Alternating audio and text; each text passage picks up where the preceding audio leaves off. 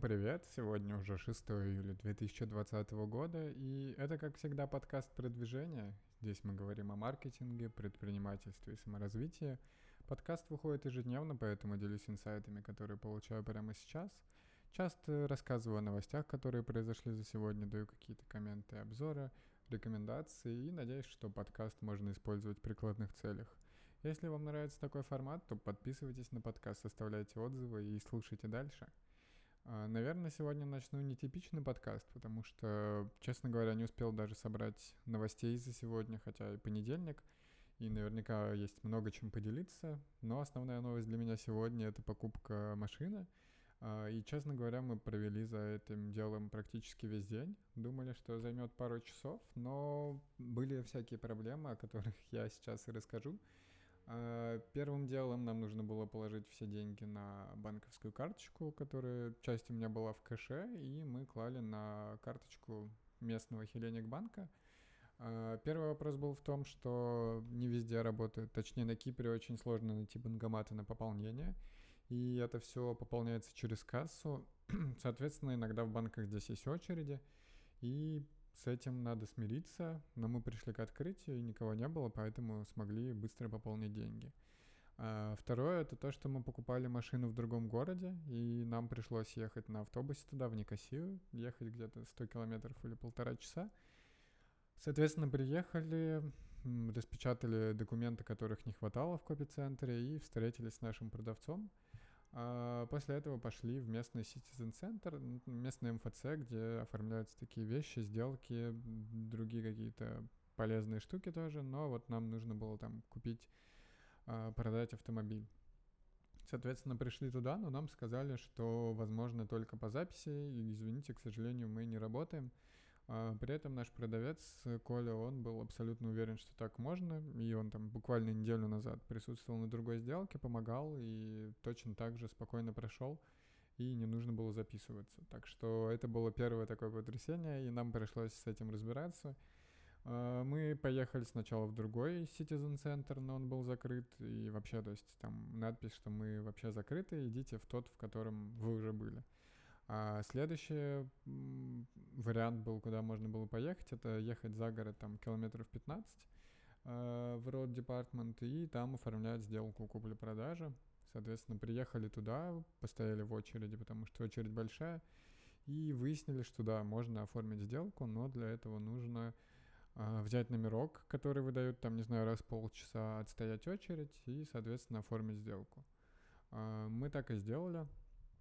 Но пока там, во-первых, э, там из-за коронавируса или из-за каких-то других регламентов всех отправили на улицу, э, тем, у кого еще долго очередь, а на улице сегодня было плюс 40 и достаточно жарко даже в тени.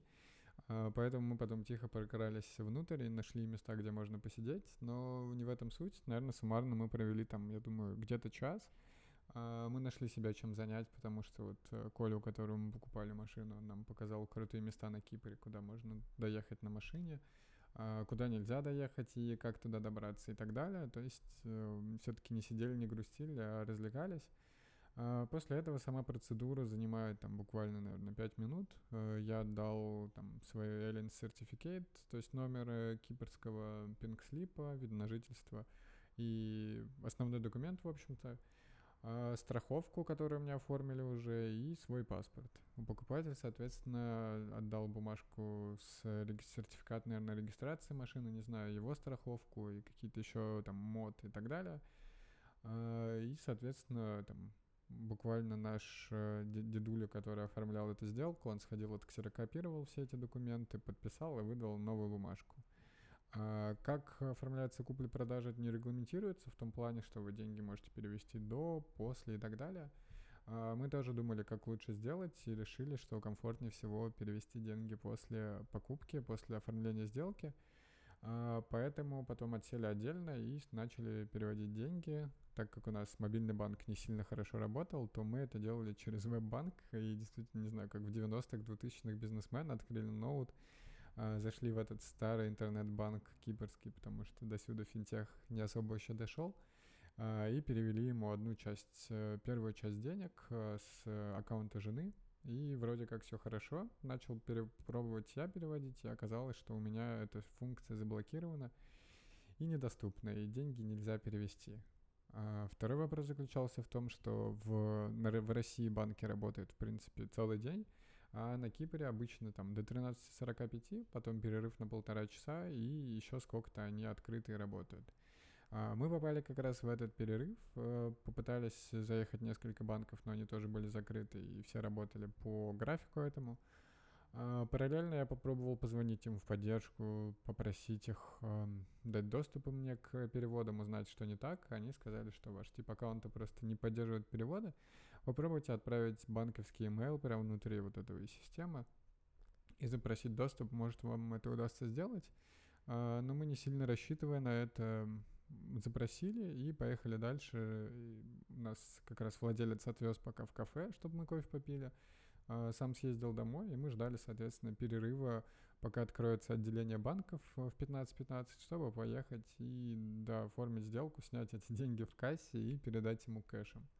А, но когда уже наше время подходило, за нами должен был как раз Коля вернуться из дома, а, я проверил, можно ли переводить деньги в интернет-банке и увидел, что функция эта активна. Попробовал перевести и все заработало. То есть нам не пришлось ехать а, в отделение банка, снимать через кассу и так далее. Но, конечно, это суммарно заняло гораздо больше времени, потому что мы приехали в Никосию где-то в 10.30, и вот э, все а, все процессы, вопросы решили мы в 15.30, то есть заняло суммарно 5 часов.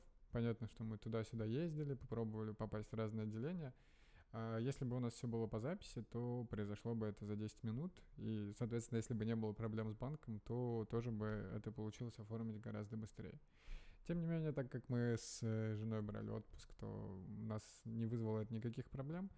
А, скорее порадовались, расслабленные, там какие-то вопросы параллельно решал по работе, по бизнесу, по фрилансу, а все остальное не учитывал и как-то спокойно, расслабленно ждал, пока все это закончится. Скорее наш Коля, продавец, он больше переживал, потому что нужно было как-то разобраться со всем этим. Он отгул не брал на работе, и, скорее всего, он будет еще полночи сегодня дорабатывать. А мы так более-менее расслабленно все провели. Честно говоря, мы собирались еще успеть съездить на дальнюю часть острова, на мост Грека, полежать на пляже или хотя бы там попить кофе, и потом доехать в Лимассол. Но так получилось, что мы выехали достаточно поздно. Э, заехали зато в Икею, покушали фрикадельки. Я их люблю еще с детства, потому что с мамой часто туда ходили. Поэтому съел 15 фрикаделек. Э, жена тоже там фрикадельки, правда, с овощами взяла. Э, в Икее тоже так частично все закрыто, то есть теперь а, каждое блюдо здесь накрывают специальным таким колпаком, чтобы оно, видимо, не знаю, на него не попали какие-нибудь бактерии или бациллы от других людей. А, все приборы выдаются в специальном пакетике, то есть вы не берете их по одному. Что еще можно сказать? Помимо этого, а, Помимо этого, у них, да, напитки теперь эти э, диспенсеры не работают, нужно брать в отдельных бутылках, банках и так далее. А, из интересного, наверное, все. Удобно, что в понедельник практически нет людей, поэтому не надо стоять в очередях в кассах. Ну, в общем, много плюсов. Жена еще успела походить там по Икее, выбрать себе растения купить, а, какие-то товары для дома, а я в это время с iPad со своего спокойно поработал полчаса, решил срочные задачи, поотвечал на вопросы. И, в принципе, все, все хорошо двигается, все развивается и так далее. И, соответственно, после этого мы уже на машине доехали до города, до Лимассола. Ехать было 100 километров, спокойно до, доехали до дома. Сейчас вот э, жена погуляла с собакой, запишу подкаст и еще попробуем съездить на закат на пляж. Откроем крышу в нашей BMW и попробуем прокатиться, насладиться погодой и порадоваться жизни. А после этого, возможно, с друзьями поедем, отметим, покурим кальян и как-то как-то так все и проведем. Что еще можно сказать? А, по работе тоже продвижение, что у нас сегодня вышел новый сотрудник геймдизайнер, он втянулся в работу, сегодня провели первый стендап. А, стендап прошел неплохо, я уже думал, что мне придется проводить его самостоятельно и соло, хотя договорились с гейм-продюсером, но он вовремя подключился и сказал, что да, окей, я проведу. А, я же поприсутствовал на стендапе и так скорее послушал, понял, чем кто занимается. Из интересного, что еще можно добавить? А, наверное, по фрилансу тоже вчера подвел итоги месяца и сегодня пытался спланировать, но, честно говоря, еще не успел. Буду этим заниматься сегодня или завтра утром тоже. У нас э, еженедельное планирование, где нужно будет делиться новостями, событиями и так далее. Скорее всего, проведу его из дома, потому что в кафе так рано я не встану, потому что 7 вечера, и пока еще много всего нужно доделать. А, кстати, про ощущения, да, от машины не рассказал. Подвеска достаточно жесткая, потому что у нее низкая посадка, это кабриолет с жесткой крышей, и кабриолет нельзя переворачиваться, поэтому а, я даже сравнил вот с прокатными, с каршеринговыми Nissan Note и Ford Fiesta. А, чувствуется подвеска гораздо жестче, какие-то ямки, кочки и так далее, но это помогает ей быть более стабильной. И, соответственно, это сделано еще и ради безопасности, плюс у нее 19 диски, я так понял, что тоже достаточно сильно влияет. В принципе, да, ощущение прикольное. Единственное, что, опять же, она низкая достаточно, и надо так садиться прям вниз. Э, не знаю, насколько удобно залезать всем назад, потому что места там мало и нужно откидывать передние сиденья, но мы получаем удовольствие от этого. Посмотрим, сколько еще будем ездить на ней. Э, пока рассчитываем, что будем прям кататься, наслаждаться и путешествовать по Кипру. Тем более, что есть такая возможность, пока коронавирус, можно ездить везде практически. По работе, наверное, никаких-то каких-то результатов нет, не сказал бы, что что-то новое по всем новостям, которые рассказал про машину, тоже все всем поделился. А, с паблишером, да, ведем диалог. Сейчас листаю просто новости прямо при вас и пытаюсь посмотреть, есть ли что-то полезное. А, единственное, что Skill Factory, кстати, Skill Factory Mail.ru приобрел Skill Factory, по-моему, 18%. 18% компании, насколько я помню это достаточно важная новость, потому что что-то про Mail.ru группу гораздо больше новостей в последнее время, плюс они больше инвестируют, скупают и делают какие-то крутые продукты. А, мне кажется, на это стоит обратить внимание. Да, Mail.ru Group инвестирует в, в образовательный сервис Skill Factory в обмен на долю 18%. Компания интересная, потому что я пытался туда устроиться где-то месяца три назад общался с CMO, э, с, э, который искал как раз, э, или с COO, который искал директора по маркетингу с Павлом. И вот я смотрю сейчас, что ему 10% компании принадлежит. Интересно, что компания вся удаленная, распределенная, в этом они достаточно разбираются. А, но мы тогда не, поп не попали по... не смечились, потому что им больше такой закупочный человек нужен был который разбирается, умеет закупать Facebook, Google и так далее самостоятельно. У меня же этого опыта нет. А, так что интересно, как будет расти. Мне нравится, что рынок образования в России растет, куча курсов по продукту, по маркетингу и так далее, по разработке тоже. Единственное, хотелось бы видеть, что их качество тоже растет, потому что с количеством курсов не всегда повышается качество. Иногда бывают прямо такие достаточно проходные курсы, а платить за них там 15, 30, 50 тысяч рублей как-то обидно, но приходится, потому что бывает сложно отличить хорошее от плохого, особенно те, кто попадается на рекламу, не знают ничего о профессии, там, не знаю, берут курс по дата сайентисту, по SMM, по Big Data и так далее. Соответственно, вопрос действительно в том, насколько полезны курсы, насколько их можно использовать. А, хорошо бы, чтобы этот рынок, рынок тоже улучшился, стабилизировался и а, как-то очистился, наверное. Честно говоря, не знаю, какие курсы у Skill Factory. Я надеюсь, что вполне неплохие.